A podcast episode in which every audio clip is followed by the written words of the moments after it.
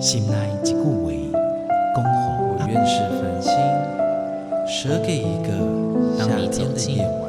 请你山细听。中留着有那回 The tree seeks his solitude 亲像伊 sky. 共款的溪水，流过每一位少年家法书哈，你感受过吗？文字里所蕴含的温度。你看见了吗？万音乐中所描绘的画面，现在，让我们一起听闻乐声响。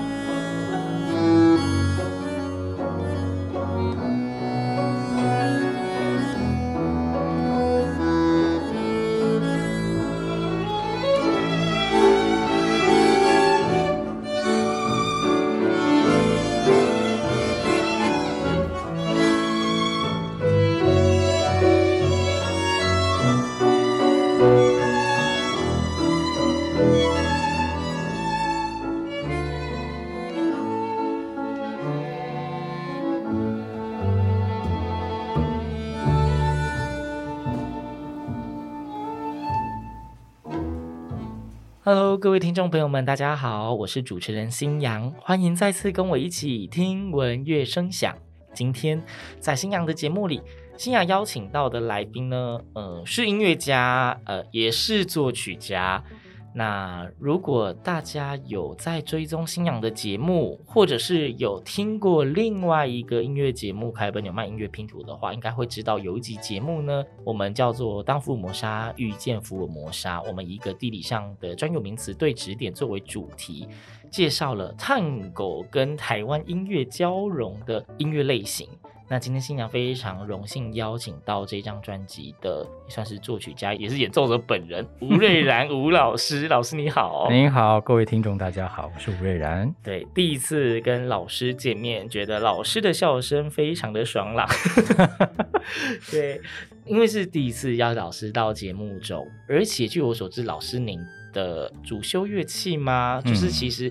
对我来说，算是一个比较少会直接接触到的，嗯，所以想请老师跟大家简单聊一下。哎，老师，你是什么时候对音乐产生兴趣呀？或者是真的要走音乐这一条路？然后跟大家介绍一下您的主修乐器。哦，好，我其实是一个出生于菲律宾的华裔子弟，嗯，我的外公跟爷爷都是广东人。哦，他们对他们移居到菲律宾以后呢，娶了当地的太太，嗯啊，所以呢，我爸爸妈妈也都在菲律宾出生。那我们因为爸爸的工作的关系到台湾来，这样。嗯、可是因为我们在台湾没有亲戚，哦，亲戚都在都在菲律宾或是广东。然后因为我爸妈从小又是接受菲律宾当地的教育，嗯，所以我们其实，在台湾这边呢，一开始有点。我们没办法讲说我们是台湾人，因为我们是天主教，哦，然后讲的又是菲律宾话，所以我们平常是不过年的。嗯，我们跟大家的文化习俗就不一样。不一样，对，我们是过圣诞节的。嗯，然后因为我们家人就都很喜欢音乐，所以每年到圣诞节的时候，我们大家都会举办圣诞 party，然后请很多人来我们家唱歌啊，我们来跳舞啊，这样子。嗯，所以。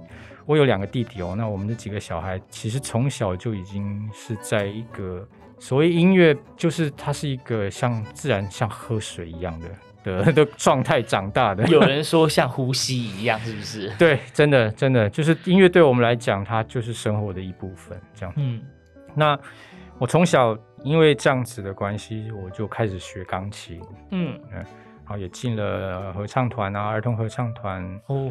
对，有参加合唱团。对，小时候有参加中式儿童合唱团。嗯嗯，然后到了高中以后，我就开始学大提琴啊。然后因为我是天主教徒，对，所以也在台北圣家堂担任了十几年的司琴。司琴。对，弹了管风琴，然后到示范乐队以后呢，我又吹吹竖笛。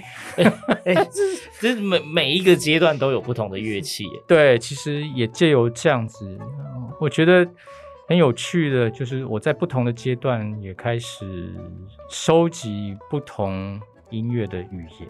嗯，因为我对对对每一个乐器有它专属的语法，对语法，然后还有，譬如说我们原生家庭是菲律宾的，对，所以我们还有一些菲律宾的语法，嗯，有美国的流行歌，然后到台湾来以后也认识到台湾的老歌跟那时候的一些流行歌这样，那当然还有因为学习古典音乐的关系，所以也有古典音乐的背景，嗯。呃，我在台湾念完政治大学心理系之后，我心理系吗？对，我其实不是完全不是，不是走音乐科班的，我不是音乐科班出来的，所以就是一直玩，一直玩，玩到大这样子，然后。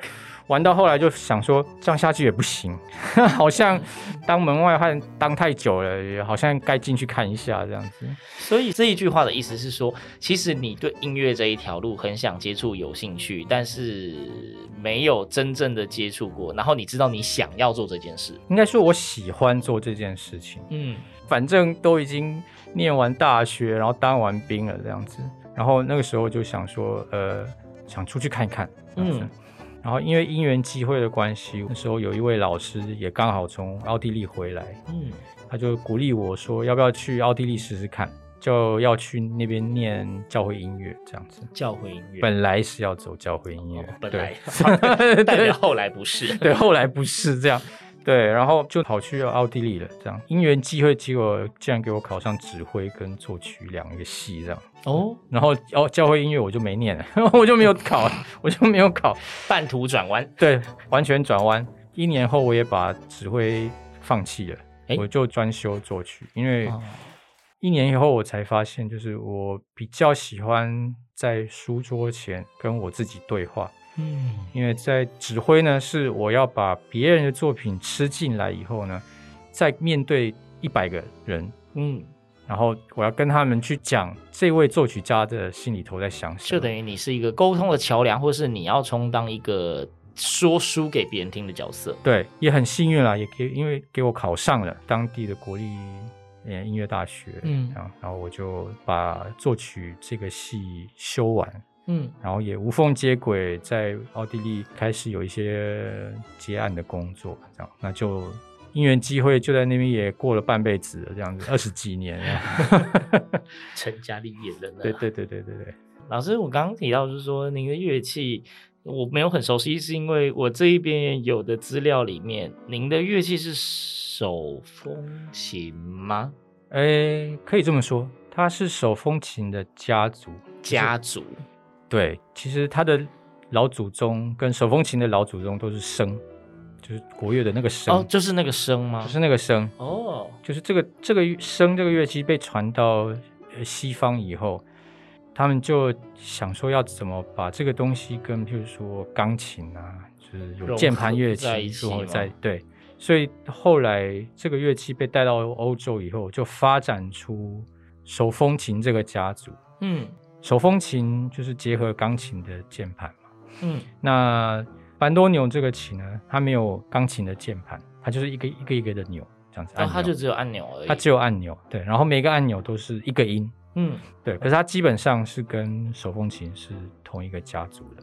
就是老师的 生命成长历程里面，就是一个文化大熔炉，真的，真的，真的。然后就是一直在寻找，说，哎、欸，有什么东西是适合我的这样子。对，就是呃，可能对一些，我相信，如果本身不是知道自己喜欢什么或自己要什么人来讲，就是它会变成一个很混乱，就是什么都有。但是，像老师您很明白的知道，当你喜欢音乐的时候，就会变成好像你的创作的元素就会非常的多元，所以也连带的您创作的音乐就会特别的，我们说没有框架吗？其实我也经历过一段非常混乱的时期，对，因为所谓多元的这个文化，嗯，其实在我甚至到前几年，我都一直会有认同的问题存在。认同的问题，对、啊，说你是哪里人之类的，对对，用什么语言，然后我的音乐语言是属于哪里这件事情，嗯，可是经过这么多年不断在思考以后，我现在反而是反过来想，嗯，就是我其实不必特别要去追求我是属于哪一个文化的，嗯，因为我本身就是有这么多文化 在我的身体里面，对，然后也可以说是我的优势吧，就是因为我都了解这些文化的语言，所以在我使用这些文化的语言上面呢，我都能够理解这些元素在我手上被使用的时候，它的根源是什么。嗯，我现在反而不会太过于在意说我的作品要被谁认同、被谁喜欢，而是我只要做出来的东西，我对自己能够负责，然后我能够对得起我自己的作品。我觉得它是品质是够好的话，我觉得我不必被谁认同。嗯，对。据我所知，老师您现在大部分时间都是住在维也纳。是的，嗯、对。那最近回来台湾，好像也是因为有要办理一个活动，嗯、对不对？对。那这个活动的名称可以先简单的跟大家提一下是什么样的活动吗？呃，就是我跟呃台大艺文中心雅颂坊，我们一起合办了，可以可以说是台湾史上第一次的探戈音乐节。那我们就是。呃，邀请了在台湾活跃的探戈乐团，嗯，那我们呃有音乐会、有讲座，也有舞会、工作坊，嗯，那这整个系列的活动呢，我们邀请了五十五位艺术家，好多，然后对很多，然后 总共大概十一二场的演出，然后从大概八月中开始，八月十六号是我们的开幕讲座，嗯，会一直延续到十一月中。对，OK，很多种很多种不同的活动。嗯，好，刚刚既然说这个活动有这么多演出团队，其实老师你有提到说是在台湾可能比较活跃或者一直在耕耘的一些探狗音乐的一些团队，嗯，有没有可能在节目里面举个一两条音乐让大家分享一下呢？嗯，好，呃，那我现在先跟大家介绍一个很特别的一个乐团，是 Musa 的 Tango Collective，就是我们。这边呢，有一位非常热爱台湾的阿根廷人，他 热爱台湾的阿根廷人，廷人对，中文名字叫明马丁，他明马丁。对马丁，对，他是一位嗯呃爵士钢琴手，嗯，他非常爱台湾，他今年拿到中华民国籍，台湾国籍，哦，今年正式成为了台湾人，人，真的他就变台湾人了那样子，嗯，然后因为他自己本身是呃爵士钢琴手，对。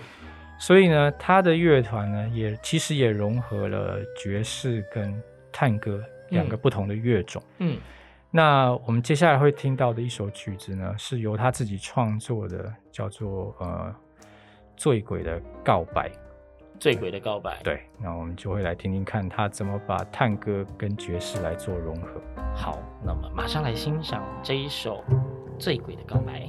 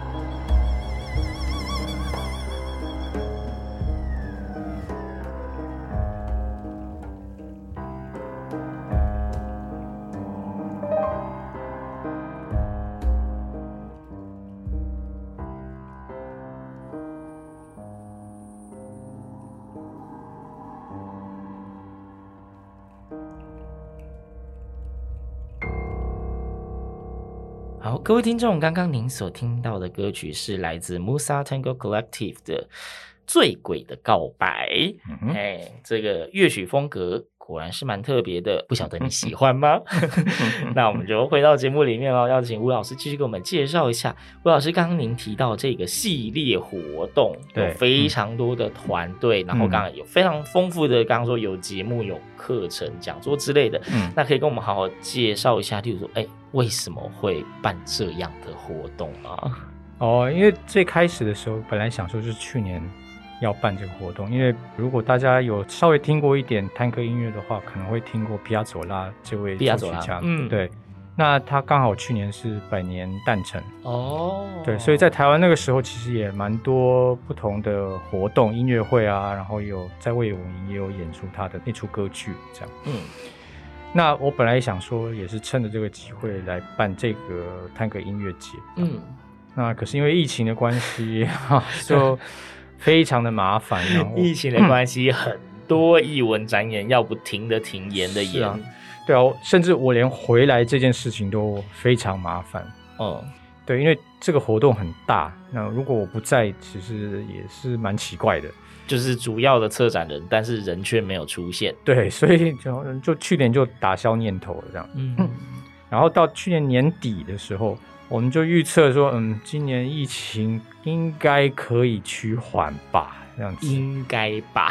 对，应该吧。然后，所以就去年底开始就来策划这个台湾探戈音乐节。嗯，然后其实刚好今年也有一个，就是也是皮亚佐拉逝世三十周年哦，还是一个特殊年份，也是可以说是一个特殊年份这样子。所以其实也是搭上了皮亚索拉的一个足迹。嗯。那我们就来做这一次，等于是台湾第一次的这样探戈音乐节。嗯，那探戈音乐的成型啊，它其实也就是十九世纪的时候，很多欧洲的移民从德国啊、意大利啊到了南美洲，然后还有一些黑人的黑奴也被带到南美洲去这样。嗯，那在就是阿根廷 Buenos Aires 跟呃乌拉圭的首都 Montevideo。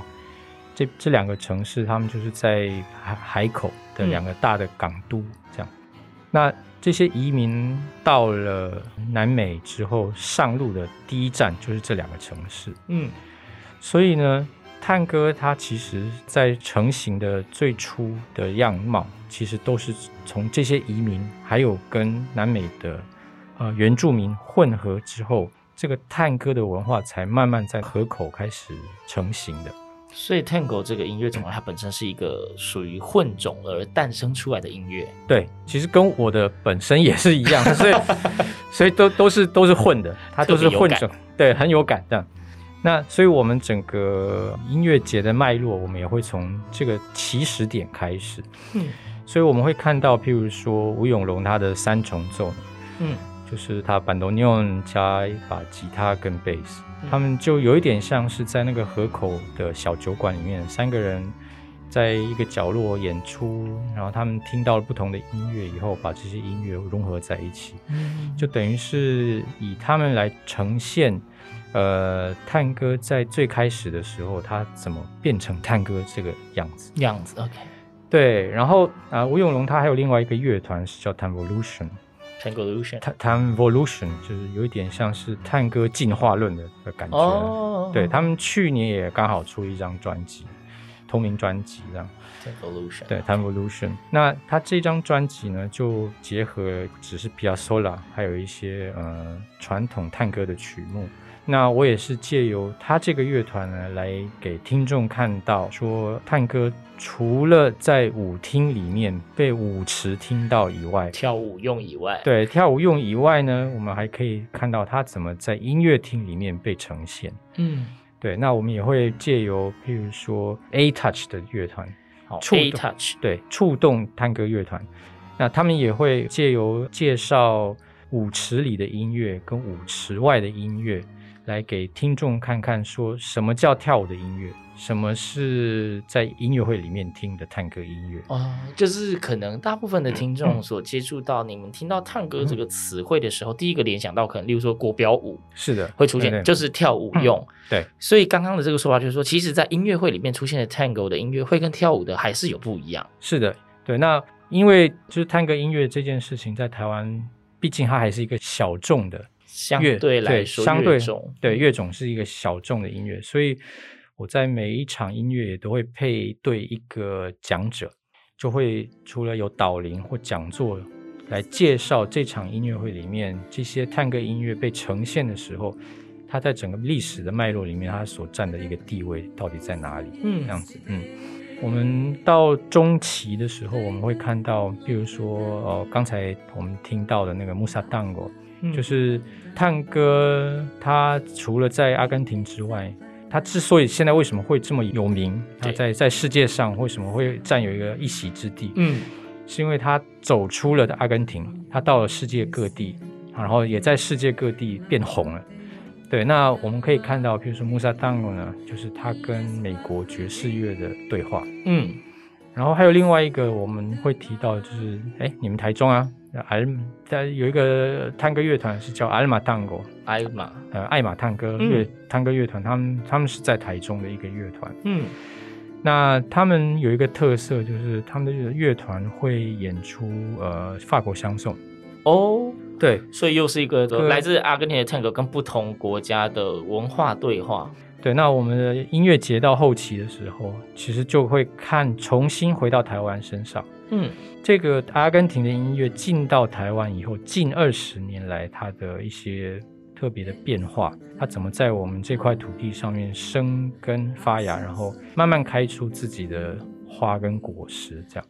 那我们就邀请了，譬如说是纯粹探戈，嗯，对，是由陈希志团长带领的这个乐团呢，他们在去年的时候出了一张专辑，叫《逆时针三分钟》。然后也得到了金曲奖的那个呃最佳跨界的嗯专辑这样，呃他们整张专辑都是很有名的台湾歌谣嗯，然后用他们的方式去重新诠释探戈的风格来诠释这些台湾歌谣。那我们等一下会听到的一首歌，就是他们在金曲奖里面拿到最佳编曲的一首歌，叫《罗声若响》。罗声哪响？对对对。然后那另外一个呢，我们也请到了另外一个乐团叫 Circle。那这个团呢，他们的团长呃李承宗跟一位原住民歌手把奈非常的熟，嗯，所以他们也在去年的时候呃出了一张专辑，叫《爱不到》。爱不到，对，爱不到。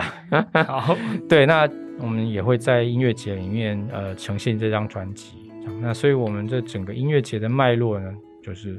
会从阿根廷、乌拉圭那边开始进到世界以后，然后回到台湾。就是如果是全程有参与音乐节的话，大家就可以跟着音乐节的脚步走一趟探戈的发展史。哎，可以这么说。OK，嗯嗯嗯。那这个音乐节的那个资讯，如果大家真的很有兴趣，嗯、想要知道进一步的讯息，要去哪里找？哎，我们整个音乐节的活动呢，我们会从八月十六号开始有一个开幕的讲座。嗯。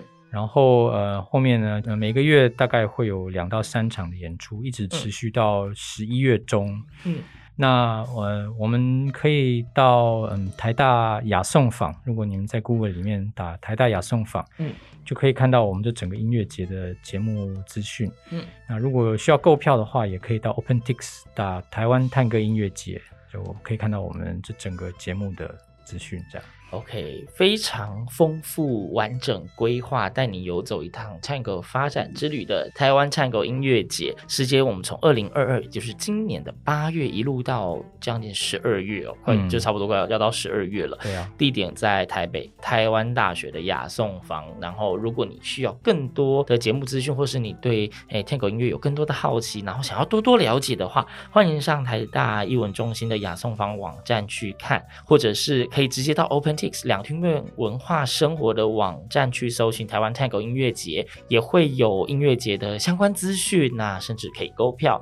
非常欢迎大家一起来体会一下这个 Tango 文化的迷人之处。是啊，对啊，今天非常感谢吴瑞然吴老师到节目中跟大家分享他的非常多元的音乐路，以及即将迎来的这个非常精彩的 Tango 音乐节的活动。谢谢老师，谢谢。那节目的最后呢，刚刚老师有提到说还要再跟大家分享一首是来自纯粹 Tango 乐团的。呃，得奖专辑《逆时针三分钟》里面的乐曲嘛，那节目最后我们就一起来欣赏这一首由纯粹 Tango 乐团所演奏的《落下那样》。听闻乐声响，我们下周同一时间空中再会，拜拜喽，拜拜。